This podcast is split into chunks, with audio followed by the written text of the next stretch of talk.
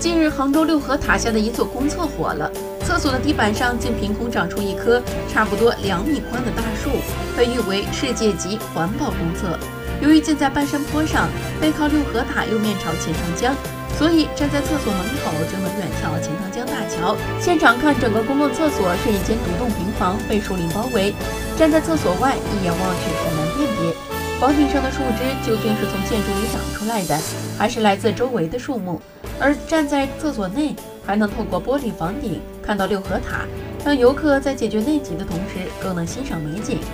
整个公厕外表是白墙带瓦的中式建筑，但东西两侧各有一片玻璃房顶。走近观察，男厕所内的香樟树像一架屏风挡在门口，既吸眼球又防走光，一举两得。女厕所内也有一棵香樟，比男厕所内的那棵略小，树立在。